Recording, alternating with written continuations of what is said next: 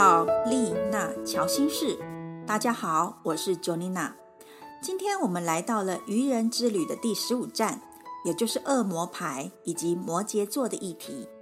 讲到恶魔，是不是听起来很可怕？恶魔代表着什么呢？很恐怖吗？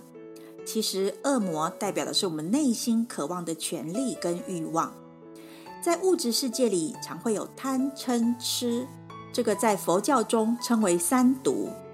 贪指的是对顺的境界起了贪念，非得到不可，否则会心不甘情不愿。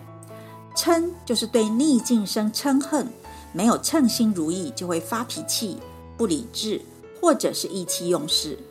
而痴就是不明白事理，是非不明，或者是善恶不分。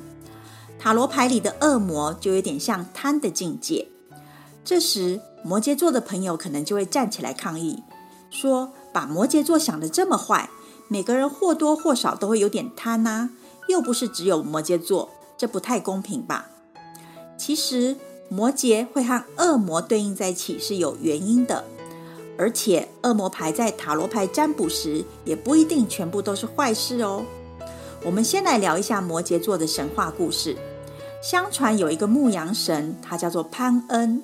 他主要是在负责管理宙斯的牛羊，他的头上长了两只角，脸上留着山羊胡，脚下是一个羊蹄的样子，长得实在是不怎么好看，应该是说有一点丑陋。但是他的精力非常的旺盛，而且非常的多情。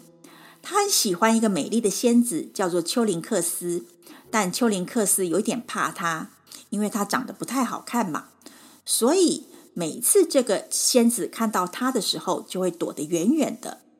于是潘恩就将满满的爱意、思念之情用笛声吹了出来。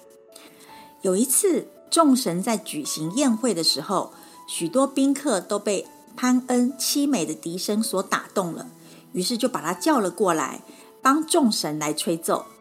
但笛声虽然好听，却惹恼了一个远远的怪物。这个怪物有很多张的脸，每一张脸都有个大嘴巴，每个大嘴巴都会发出可怕的声响。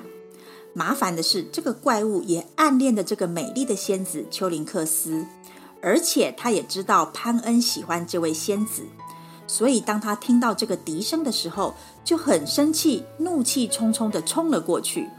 而怪物的吼叫声又非常的大声，那众神很多都很害怕，都躲了起来。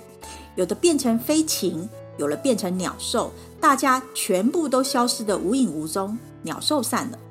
而潘恩在表演的时候，由于非常的忘我，当他发现怪兽跑了过来时，因为来不及应变逃避，就在匆忙之中跳进了尼罗河，想要化身成鱼逃走。但由于跳下去的时候水太浅了，只有下半身变成鱼，上半身还是原来羊的模样。宙斯看到他变身不成功，觉得还蛮有趣的，就把这半羊半鱼的潘恩化身成为天上的摩羯座。所以从这个故事当中，我们会发现，潘恩虽然长得不太好看，但他还是很努力的想要追求他想要的人。尽管对方不喜欢他，他还是很努力的去吹奏木笛，最后还能因为吹得太好听了而得到表演的机会。跟摩羯座的特质是不是有点像呢？摩羯座是一个保守而且很有规律的星座，它很踏实，也会依照传统或者是制式的规定，有时会让人家觉得有点老派或者是食古不化的感觉。但是这种低调、谨慎而且很有自制力的人，通常到了最后就是在各个领域当中很有成就。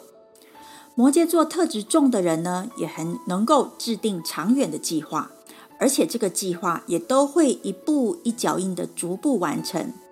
大部分的人在新年定定新计划的时候，常常到了几个月之后就不了了之。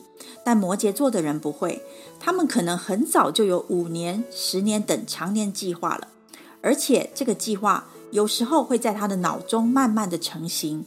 每一年的年计划，又是为了长远的计划在做前进准备。就像有些摩羯座的妈妈们，可能在生了小孩之后，就开始想着长大之后要到哪去念安亲班而苦恼。也有不少摩羯妈妈们干脆就自己开一间，为了因应未来孩子的成长。所以，如果为了长远的计划，是不是要像恶魔一样有点贪才能够成功呢？在塔罗牌上的恶魔牌里面，会很明显的看到恶魔正盯着两个被束缚的人，这两个人就是亚当跟夏娃。亚当跟夏娃的头上都长了角跟尾巴，两个人是为了追求短暂的名利满足，却被利益熏心所控制着。这就是贪婪、欲望跟执着。欲望是无穷无尽的，但是我们人们总是为了追求世俗的诱惑而执着在于成功、财富、名利或者是爱情而走向深渊。所以这张牌在感情上。会暗示着亲密关系大于真诚的爱情，但若是在创业上，代表着有强大的力量想掌握，在事业发展上就会还蛮不错的哦。这张牌上面的恶魔还有一个道的五角星形，代表着过分的重视物质而忽略了灵性成长，就像亚当跟夏娃他们偷尝禁果一样。若是能够透过意志摆脱邪恶的想法。不被深层欲望所掌控的话，就能够有所觉知跟成长。因此，这一站我们要问自己的三个问题是：第一个问题，最近我的贪念来自于哪里？是在工作上呢，还是感情上，或者是其他方面？第二个问题是，最近一次我在心灵上面的提升活动是在什么时候呢？是用什么方式来提升呢？例如阅读。静坐，或者是其他方法等。第三个问题是，这个物质跟灵性上的欲望追求，目前的状态是平衡的吗？你可以静下心来，深呼吸个几下，再慢慢的思索，写下你的答案，或许就能够觉察到自己最近的状态有没有平衡哦。那么我们今天就到此喽，我们下次拜拜。